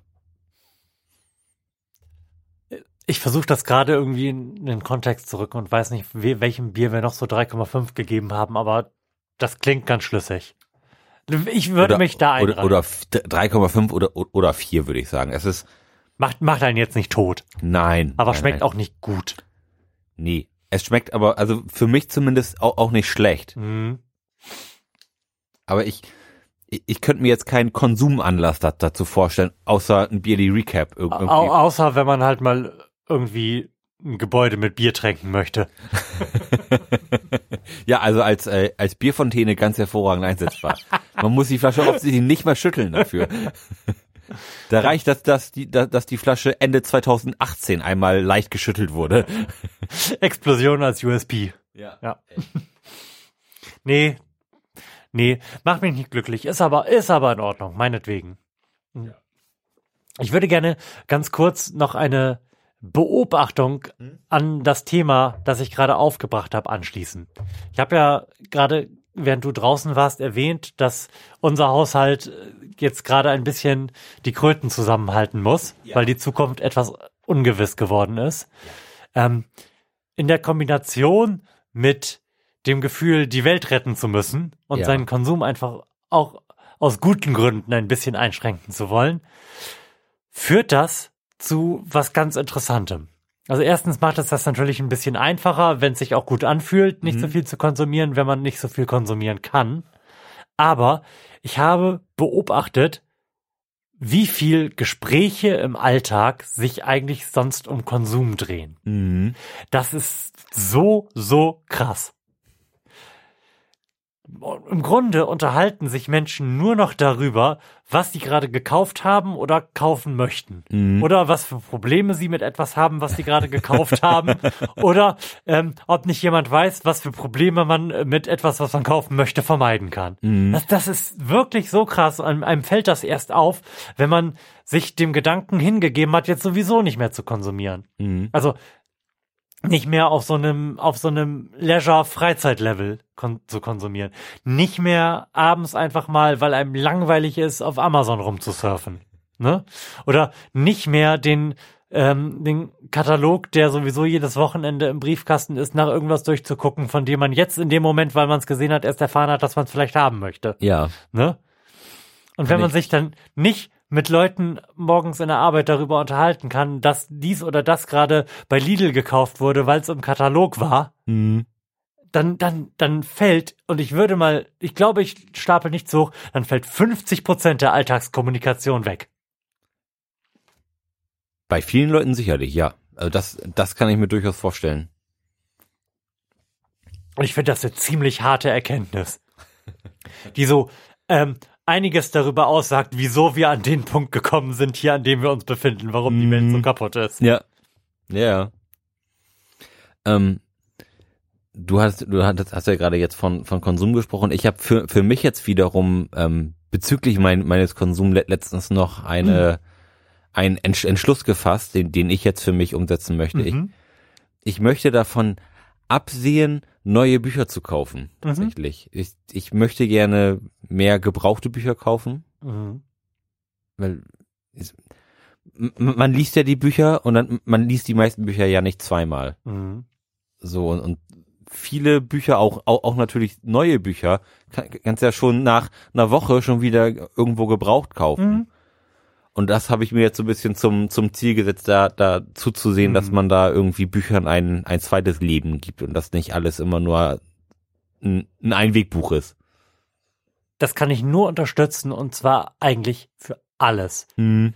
Das ist, das steht, glaube ich, auch in meinem Heftchen, wo ich mir so Notizen gemacht habe mit äh, Erkenntnissen und Überlegungen, die ich Mhm. so gehabt habe über die Zeit drin, ähm, dass wenn ich der Chef von eBay wäre, ich massiv Lobbyismus dafür betreiben würde, dass eine möglichst hohe CO2-Steuer kommt. Denn gebrauchte Produkte müssen halt nicht hergestellt werden und haben somit kein, äh, keine CO2-Kosten. Hm. Die sind ja quasi schon mal nicht eingepreist worden und das bleibt jetzt so. Aber Dinge, die neu hergestellt werden, schon. Ja. Das, das gehört auch zu meinen großen ähm, Vorgaben in diesem Jahr. Und zwar sowohl aus, finan- aus finanziellen als auch aus klimatechnischen Gründen einfach viel mehr Gebrauch zu kaufen. Also ich, also Ich glaube, man, man kann einen Gutteil dieses ähm, zwischendurch Konsums, was nicht so Gegenstände des täglichen Alltags sind, also Essen selbstverständlich nicht und wahrscheinlich auch nicht deine Küchenrolle, aber so, so die ganzen Sachen, die sich im Bereich zwischen, ich sag mal, 50 und 500 Euro befinden, Mhm. die man sich kaufen würde, die kann man, glaube ich, guten Gewissens gebraucht kaufen. Also ich, also die meisten Anschaffungen, sage ich mal, die irgendwie über 50 Euro Neuwert sind, Mhm. versuche ich mir eigentlich auch gebraucht zu holen. Also Mhm. Ab, abseits von meinen Kameras, die, die, die ich mir jetzt äh, dieses Jahr neu, neu gekauft habe, die, die ich ja aber auch für, für meinen Lebensunterhalt brauche, habe ich mir alle elektronischen Geräte oder größeren Anschaffungen, das habe ich mir alles gebraucht Mhm. gekauft. Mhm. So, weil, weil ich sehe es halt auch einfach nicht ein. Also da, dafür bin ich dann auch irgendwo einfach zu geizig für, für ein neues Gerät, sag ich mal. Ich habe mir zum Beispiel jetzt an Anfang des Jahres auch völ völlig unnötiger Konsum, aber ich, ich, äh, ich habe mir eine äh, ne Nintendo Switch gekauft. Mhm. So, die, die, die kostet neu, kostet, kostet ja immer noch 300 Euro. Mhm. So, und, und ich habe und ich habe die dann gebraucht mit irgendwie vier Spielen für 250 gekauft. So, und das das ist ja also wirklich Geld, was man spart und was und was ja dann auch noch schluss, schlussendlich der der Umwelt zugute kommt, weil nicht immer so viel neue Kacke produziert wird, ne? Und wenn wir eine CO2-Steuer hätten, wäre die neue Kacke einfach doch mal viel, viel teurer als die gebrauchte Kacke. Ja. Ja, genau. Und nur damit ich das abgefrühstückt habe, es passt jetzt hier nicht hundertprozentig rein. Ähm, eine CO2-Steuer, und zwar insbesondere eine CO2-Steuer, ist vor dem Hintergrund dessen, was ich vorhin über VW gesagt habe, Mhm. eine massive Aufwertung sozialer Berufe. Ja. Denn eine hohe CO2-Steuer führt dazu, dass Berufe wie, wie die einen hohen CO2-Abdruck verursachen, wie zum Beispiel Autos zusammenzuschweißen, halt nicht mehr so hoch bezahlt werden können. Hm. Während Berufe wie Kindergärtner, die halt einfach gar keinen CO2-Abdruck haben, dadurch halt einfach im Vergleich wertiger werden. Ja.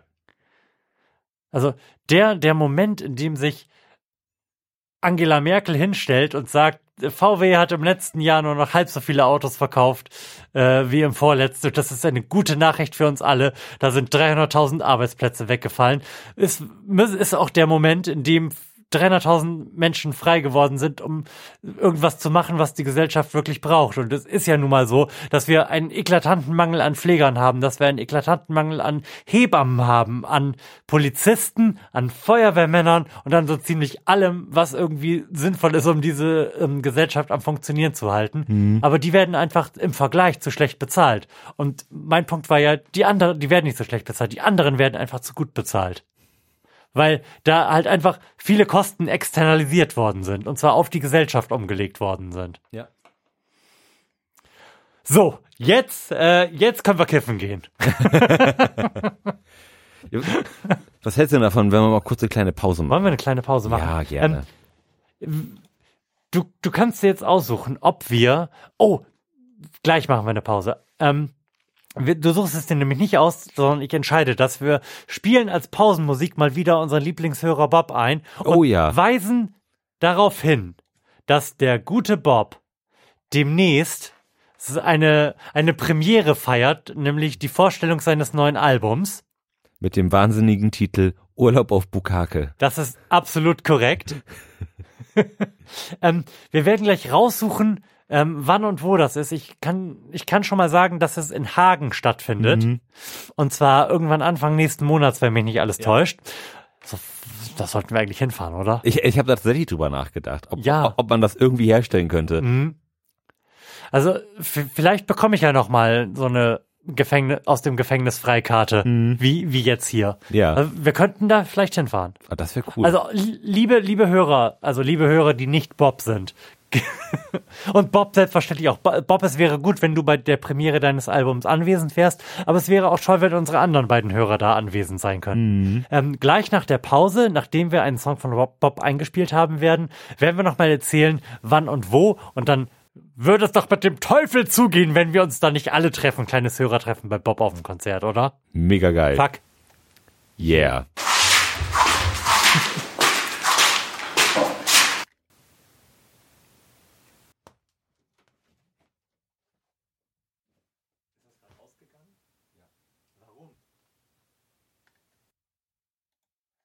Ah, okay, ich, ich hatte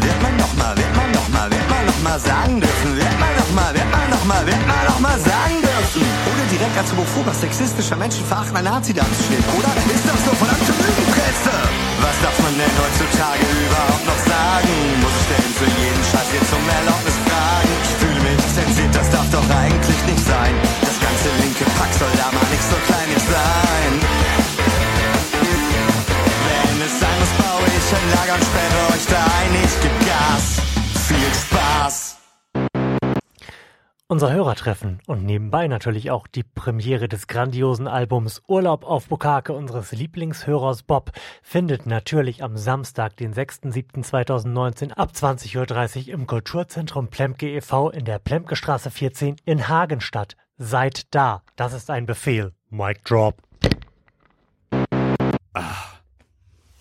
Huch, da sind wir wieder. Schön. Ganz kurze Bierpause gemacht. Die Luft ist hefegeschwängert hier das ist echt schlimm, ne? im Studio. Wenn man hier so reinkommt. ja, es- Kne Kneipenfeeling. Ach, das, das muss vermutlich so sein. Ähm, ich habe es ja gerade schon gesagt, wir haben jetzt eigentlich so den, für mich, den Pflichtteil des Podcasts hinter uns gebracht. Ich habe jetzt also überhaupt kein schlechtes Gewissen mehr, wenn ich zunehmend anfange, ins Mikrofon zu lallen und werde das dann auch einfach bei Bedarf abbrechen und dann das Outro einspielen. Ähm, aber so Lars da nichts dagegen hat, würde ich einfach mal vorschlagen, wir bleiben noch mal so ein bisschen beim Thema Klimawandel. Ich habe das ja in den letzten Sendungen schon immer so ein bisschen äh, runtergekocht, weil ich halt einfach in dieser Sendung einfach mal ein bisschen ausführlicher drüber gesprochen haben wollte. Aber da ich ja bestimmt, ich kriege das ja nicht so mit, äh, schon am Lallen bin, habe ich mir gedacht, wir lassen uns mal von jemand anderem erklären, was da bei dem ganzen Ding so Phase ist. Soll ich davor vielleicht noch ein Bier aufmachen, dass, dass, dass wir dem auch Oh, selbstverständlich. ähm, Immerhin. ordentlich zuhören können? Ja. Denn unsere Artikulationsfähigkeit hat sicherlich den Zenit schon überschritten. Ähm, von daher denke ich, dass noch mal so ein Hopfenreiter Oh, uns durchaus nach vorne bringen könnte. okay. Erzähl uns was darüber. Ja, es ist ein Double IPA. Endlich mal wieder ein IPA. So, und der Klappentext besagt folgendes. Hopfenreiter 2019 ist unser vierter Freundschaftssud mit Hopfengeschenken fünf befreundete Brauereien. Miteinander statt gegeneinander. Das ist also Das so, klingt schon mal gut. das ist quasi so, so ein bisschen der, der, der Hermannkuchen unter den Bieren. so, da, dann gucke ich mal, ob, ob ich noch mal eine schöne zweite Bierfontäne hier heute zustande bringe. Ja, mach doch, mach doch mal jetzt noch So. einen angenehmen Geruch hier rein. Oh, Ja, zum Glück habe ich auch schon den Öffner verloren. Ach, da ist er. So. hui. Keine Bierfontäne. So. Lars schenkt ein. Sieht diesmal viel besser aus als beim letzten Mal. Oh, und ich kann von hier schon sehen, dass das Bier eine interessante Farbe hat. Also, dass die Farbe des Bieres ein interessantes Geschmackserlebnis verspricht. So, das zweite Glas. Uh.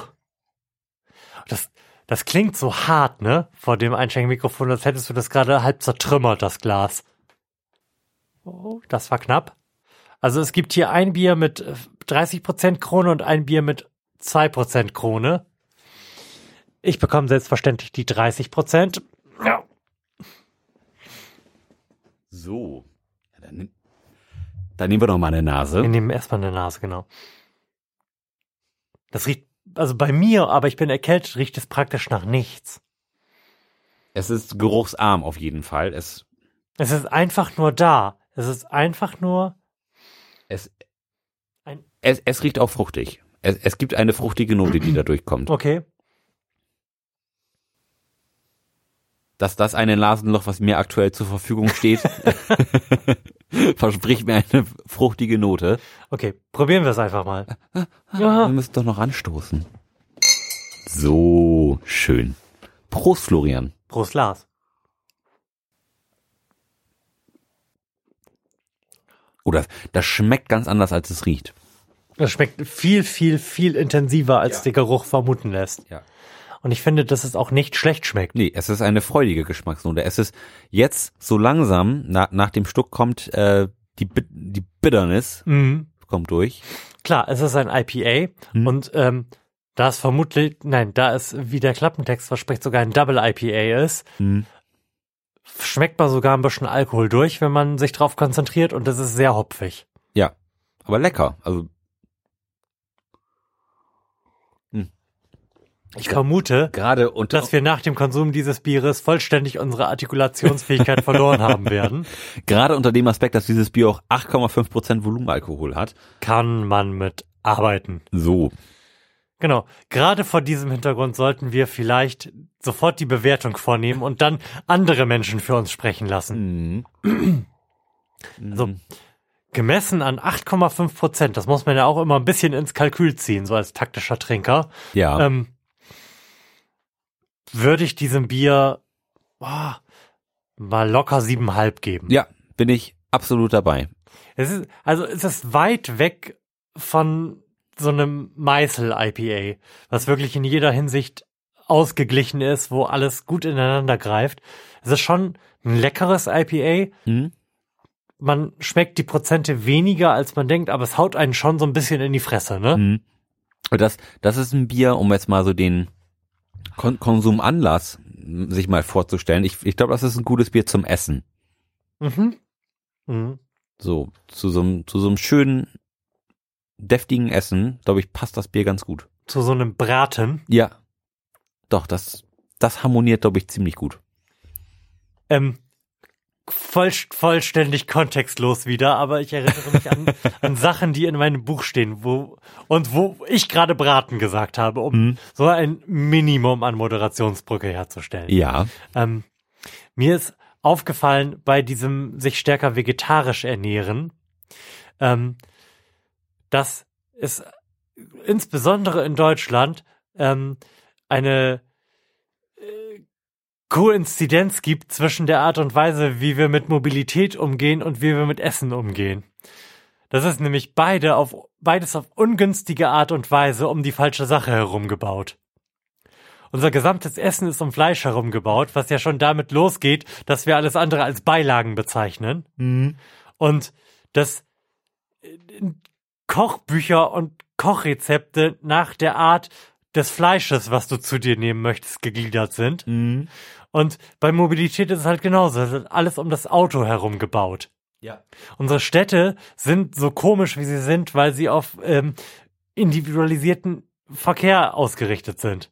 Die Hälfte unserer Flächen gehen irgendwie für Parkplätze drauf, weil wir uns halt auf das Auto ausgerichtet haben. Mhm. Das ist mir so als Dualität aufgefallen. Ja.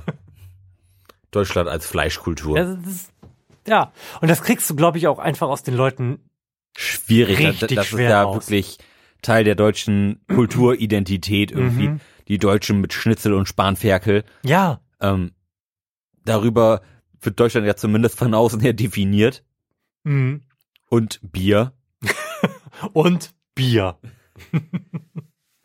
Ja, das, das dauert sicherlich auch noch, bis, bis da irgendwie so ein, so ein Wandel entstanden ist. Dass es auch vö- völlig okay ist, nicht immer Fleisch zu fressen. Ganz im Ernst, ich möchte immer Fleisch fressen. Es ist, es ist echt nicht so, dass ich aufgehört, aufgehört hätte, Fleisch zu essen, weil ich den Geschmack nicht mögen würde. Also ich finde, den Geschmack, es geht wenig über den Geschmack von gut mariniertem toten Tier auf meiner Zunge. Aber ich wünsche mir so sehr, dass dieses tote Tier niemals gelebt hat und niemals ein Nervensystem gehabt hat. Also ich, da, also da hat sich bei mir so ein bisschen was geändert. Also ich, ich esse immer noch wahnsinnig gerne Fleisch, aber ich esse auch wahnsinnig gern andere Sachen. Also es gibt so viele geile Gerichte, die irgendwie komplett ohne Fleisch funktionieren. Wir hatten ja auch zum Beispiel über diesen, über diesen Burger-Ersatz gesprochen, den, der leider ausverkauft war übrigens in einer, ähm, diesem Beyond Burger, Mhm. der auch irgendwie so komplett pflanzlich ist und trotzdem schmecken und, und bluten soll wie ein echter Burger. Da, Hast du, hast du dir das mal durchgelesen, wie die das gemacht haben, Beyond Meat?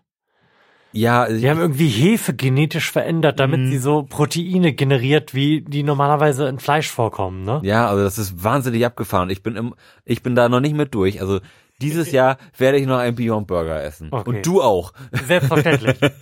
also wir werden das hier tun. Denn dieses Studio wird jetzt vermutlich die nächsten 100 Jahre auch sowieso nach Hefe Ja, riechen. da können wir ja auch einen kleinen Elektrogrill aufbauen.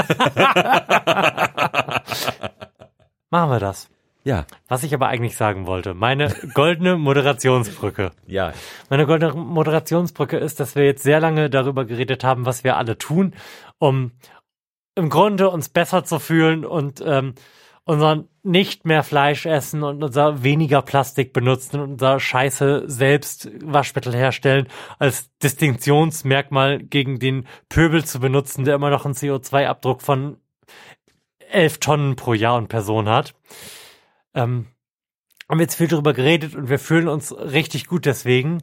Und selbst wenn wir das alle in Deutschland tun, hat das leider nicht den geringsten Effekt auf das Klima.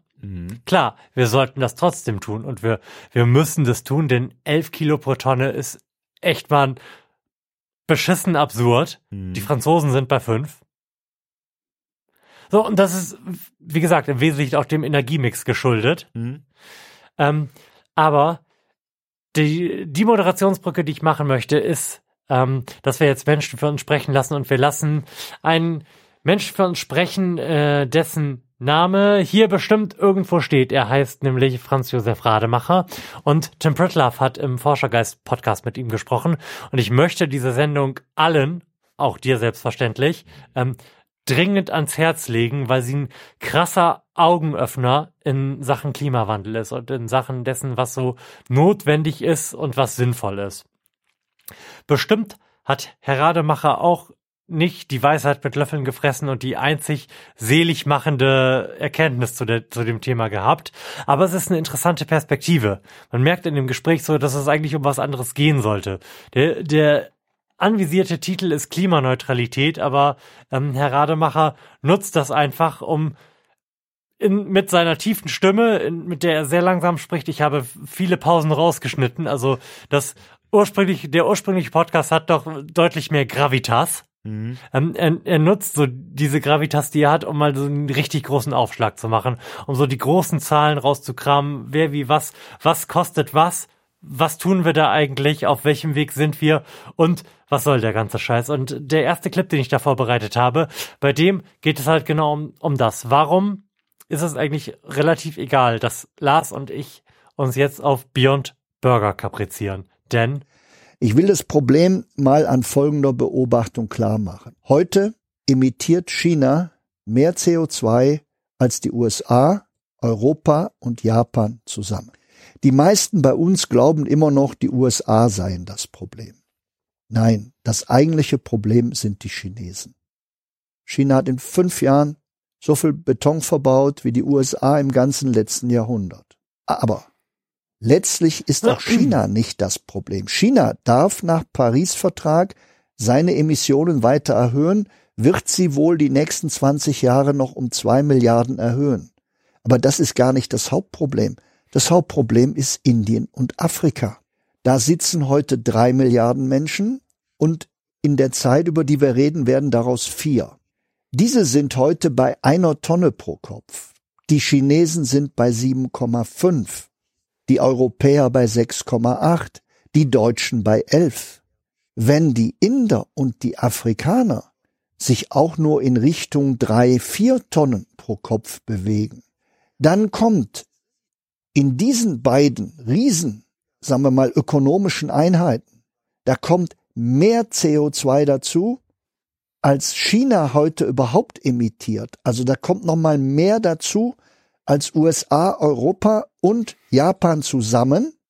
Da kommt mehr dazu, als wir zu dem Zeitpunkt eigentlich noch auf der ganzen Welt emittieren durften, wenn wir das 1,5 Grad Ziel erreichen wollen. Ja, das war jetzt wahnsinnig deprimierend. das ist eine ganz unerfreuliche Perspektive, so, ne? Scheiße. Ja. Und weißt, weißt du, was das mit Abstand am unerfreulichsten sich darstellende daran ist? Die Idioten von der CDU, wenn sie in Talkshows sitzen, haben recht. Die sagen nämlich immer, ja, wir wollen ja, wir wollen hier keine CO2-Steuer haben und wir sollen, wollen sowieso nicht, dass das irgendwie, wir wollen den deutschen Konsumenten nicht belasten und die Industrie und unsere Arbeitsplätze bei VW. Außerdem jeder Euro, den wir, den wir in den Schwellenländern einsetzen, der ist ja viel besser eingesetzt als hier bei uns, weil man da viel mehr erreichen kann.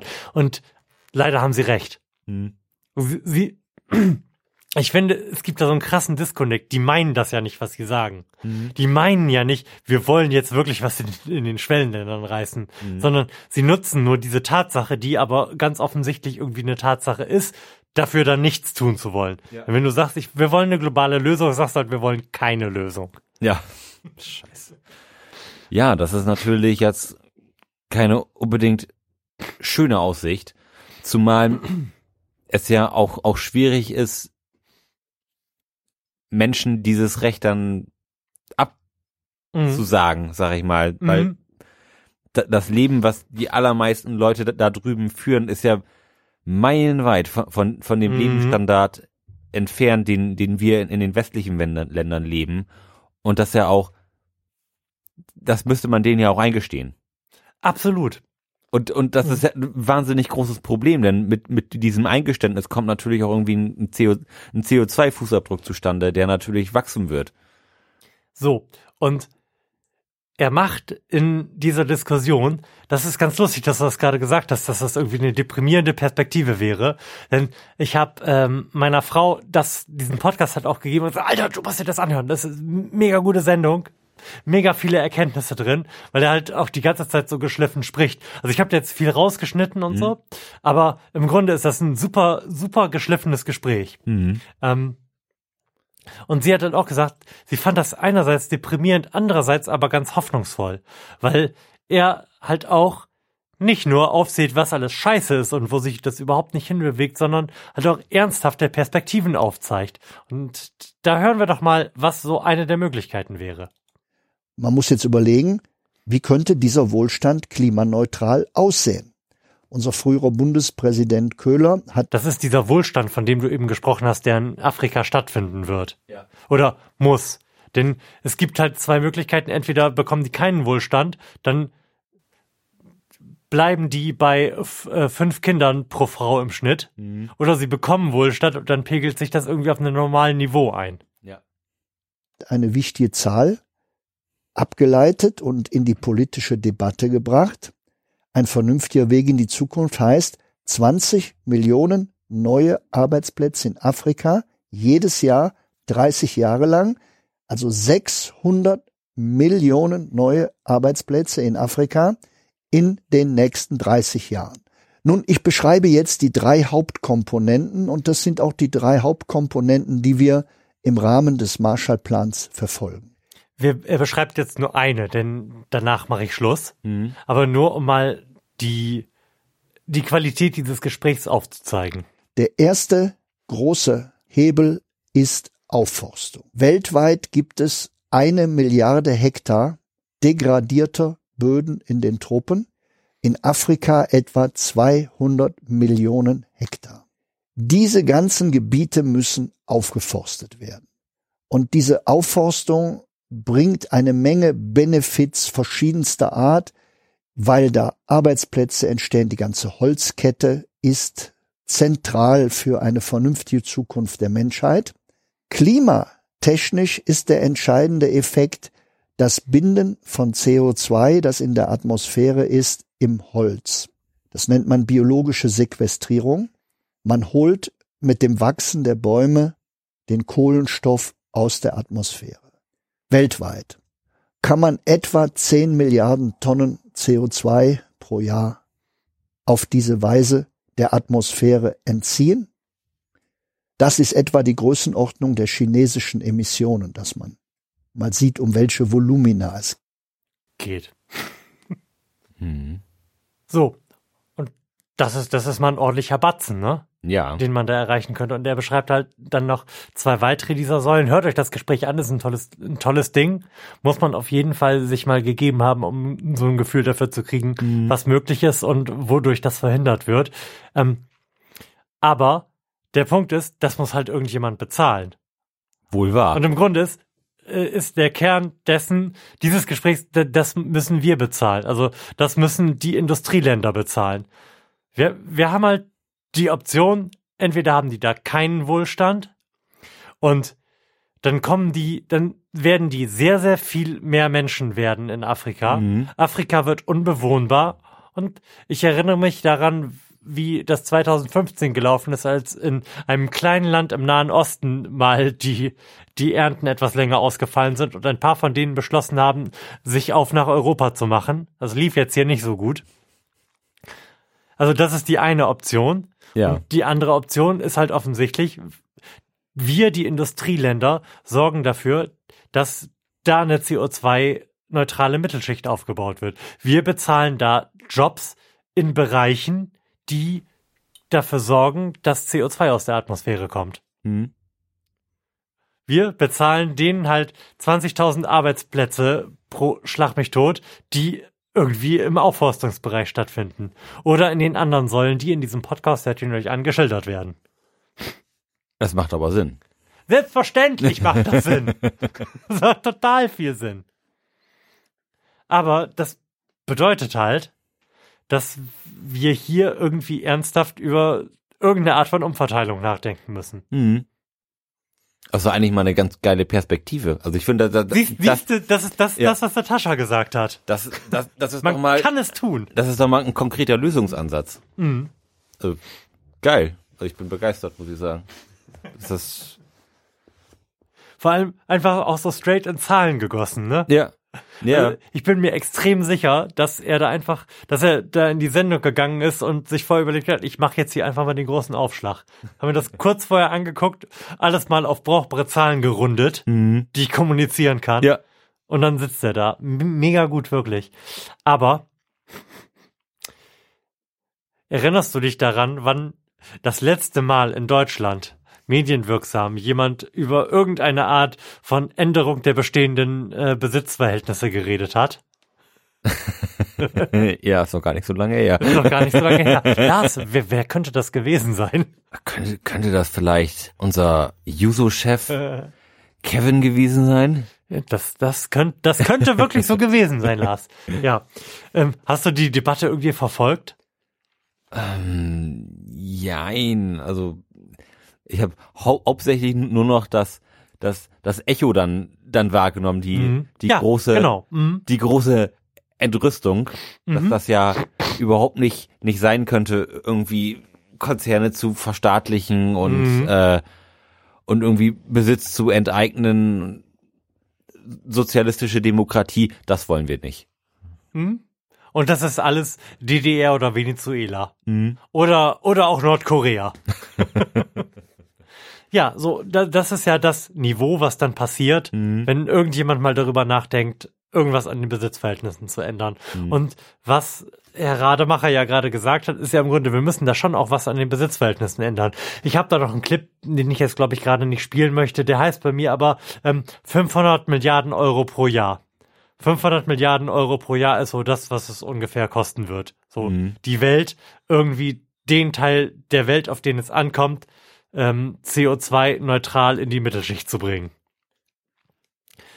Das ist jetzt kein komplett absurder Betrag. Also Nee, mal zur, das zur Orientierung, dass das deutsche, ähm, der deutsche Staatshaushalt liegt ungefähr bei 300 Milliarden pro Jahr.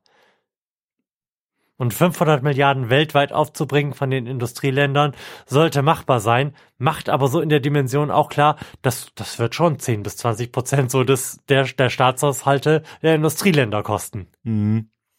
Und das ist jetzt kein Pappenstiel. Nee. nee, aber wenn man sich mal anschaut, was, was manche Firmen wert sind, dann, Mhm. dann ist das keine ab absurde Summe, ne? Irgendwie Mhm. Apple als Trillion-Dollar-Company. Ähm, come on, also das, das, das, das lässt sich wieder auftreiben. Ge gehen wir da mal mit dem Klingelbeutel rum. Im, Im Grunde das.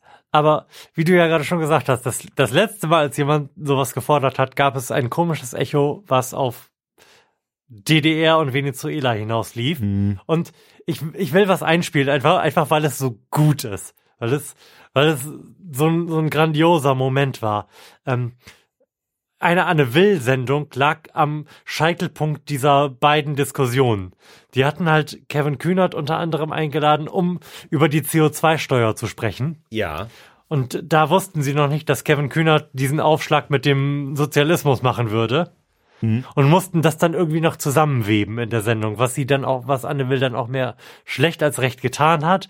Und sie ist dann irgendwann auch darauf zu sprechen gekommen, dass ja der kleine Kevin gef gefordert hätte, dass Enteignungen auch möglich sein müssten und sowas. Ja. In der Sendung zu Gast war von der CDU auch äh, Michael Kretschmer, der noch Ministerpräsident von Sachsen. Und wir wissen, der er wird das nicht mehr sein, sobald in Sachsen gewählt wird. Also alles, was der jetzt sagt, spricht, glaube ich, aus der Angst heraus, den je, die jeder in der CDU hat, nämlich von den Rechtspopulisten gefressen zu werden oder an die Zukunft verloren zu gehen. Und die Art und Weise, wie der Typ da eskaliert in der Sendung, ähm, ist halt, glaube ich, relativ, ähm, relativ repräsentativ dafür, warum hier nichts vorangeht, weil die nämlich einfach alle Angst haben. Zeit, diese DDR-Vergleiche zu bringen. Das ist die Wahrheit. Ob mir das gefällt oder nicht, das ist Was ich Sozialismus. seit fünf Tagen Das aus, was ich seit fünf Sozialismus. Tagen aus Ihrer Partei von Liberalen und von diesen ganzen neoliberalen Clubs höre, sind DDR, Das Venezuela. Kuba und Nordkorea-Vergleiche. Wenn das die einzige Antwort Das ist, ist Sozialismus, die Sie auf neun. Millionen Menschen im Niedriglohnsektor in Das Deutschland haben, Sozialismus. auf den Ruf danach, dass Unternehmen nicht Besser? ordentlich Steuern zahlen, darauf, dass unsere Wirtschaftsweise die Umwelt hat nachhaltig zerstört. Wenn das alles ist, was Ihnen zu der Debatte einfällt, dann disqualifizieren Nein, Sie das- sich als Teilnehmer zu dieser Man muss aber auch- nicht das aus Ihrer Sicht Mir fällt noch was ein. Aber das ist das, was Sie angesprochen haben. Das müssen Sie sich vorhalten lassen. Oh, mein Clip geht, glaube ich, nicht lange genug. Ich wollte eigentlich was anderes da drin haben. Schade. Aber sei es drum. Ähm, auf jeden Fall, der Teil, den ich leider abgeschnitten habe davor, ähm, ist eine komplette Eskalation von Kretschmer, der ihm vorwirft, dass diese Diskussionen die Gesellschaft spalten und da, klar, da, damit meint er, er hat schreckliche Angst, nicht wiedergewählt zu werden, weil die alle jetzt die AfD wählen. Und er echauffiert sich wahnsinnig und man hört total raus, dass, dass er halt einfach schreckliche Angst irgendwie vor allem hat. Und ich glaube, das ist der Grund, warum hier irgendwie nichts vorangeht. Weil die halt, weil die, die uns regieren, glaube ich, gerade das, was du am Anfang der Sendung gesagt hast, dass gerade relativ viel passiert. So. Dass wir gerade irgendwie alle anfangen, bisschen bewusster zu leben und weniger Plastik zu kaufen, dass das, was bei uns so eine kleine Änderung ähm, in der Lebensweise ist, was gesellschaftlich eine Änderung des Mindsets ist, möglicherweise dazu führt, dass die Leute auch mal anfangen, darüber nachzudenken, ob diese Mindset-Änderung sich auch mal in der Wahlentscheidung niederschlagen muss. Ich Ja. glaube, davor haben die richtig Angst. ja. Und der Moment wird kommen. Meinst du? Ja, Wir, sicherlich. wir haben ja ähm, am 26. Oh, wir haben in einer Woche Europawahl. Fuck yeah. Hier nochmal meine persönliche Wahlempfehlung. Wählt irgendetwas anderes außer CDU. Mir ist im Grunde, mir ist im Grunde, oh, da, da ist gerade ein bisschen Kohlensäure aus mir raus diffundiert. Körperfunktion, so witzig. Wählt irgendwas anderes als CDU. Mir ist im Grunde egal, was ihr wählt. Würfelt das ganz im Ernst, wenn ihr, wenn ihr, wenn ihr politisch nicht interessiert seid und noch nie irgendein Wahlprogramm gelesen habt oder sowas, dann würfelt das, würfelt das aus. Oder wählt halt die Partei, damit richtet ihr keinen Schaden an. Ja. Hauptsache wählen. Nee, Hauptsache nicht CDU wählen. Und im Nicht-CDU wählen steckt ja das Wählen schon drin. Ja, das stimmt.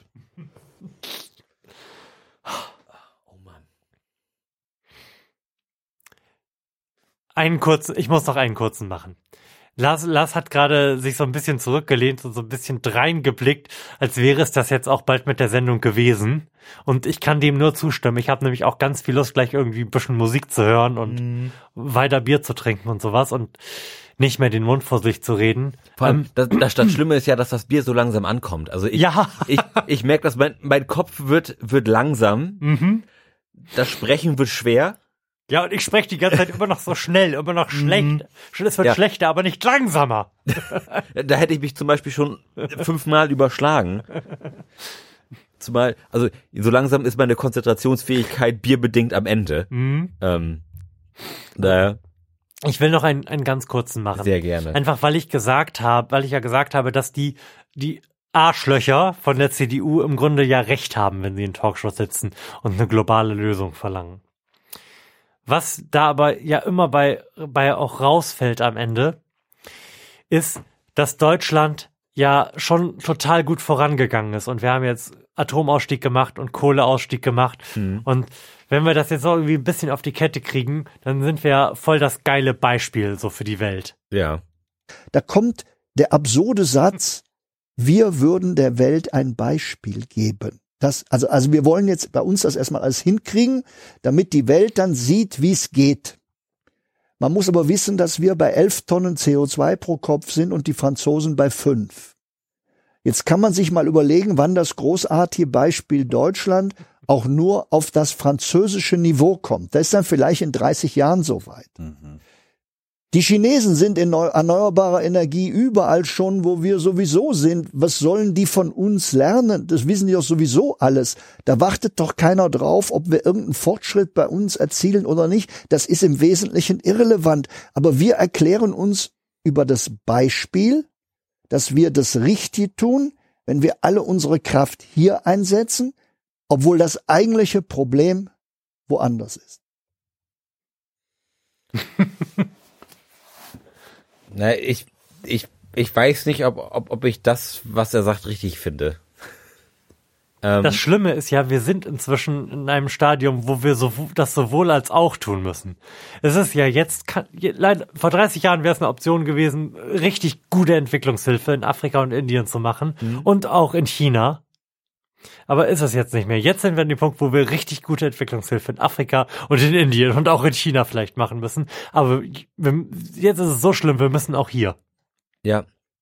Und er, er redet den, den Fortschritt, den man hier machen könnte, gerade so klein. Und, und das finde ich, ist komplett falsch und, und auch an, an, der Sache irgendwo vorbei. Denn auch, auch wenn man, wenn man als Elf-Tonnen-Nation sagt, wir, wir kommen auf das Niveau von Frankreich, Mhm. dann haben wir unsere Emissionen um 50 Prozent reduziert. Mhm. Und unabhängig davon, ob wir dann genauso viel verbrauchen wie Frankreich, es sind immer noch 50 Prozent Reduktion. Und, und das ist ja das, was auch irgendwo zählt. Ja.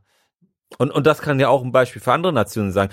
Wir verbrauchen so viel oder, oder wir, wir verbrauchen so wenig. Es, man kann sich immer im, im Rahmen seiner Möglichkeiten immer noch weiterentwickeln und an, und an diesen Zielen arbeiten. Und das finde ich wahnsinnig äh, kontraproduktiv, da, da, da, da zu sagen, wir verbrauchen so viel, ist doch scheißegal.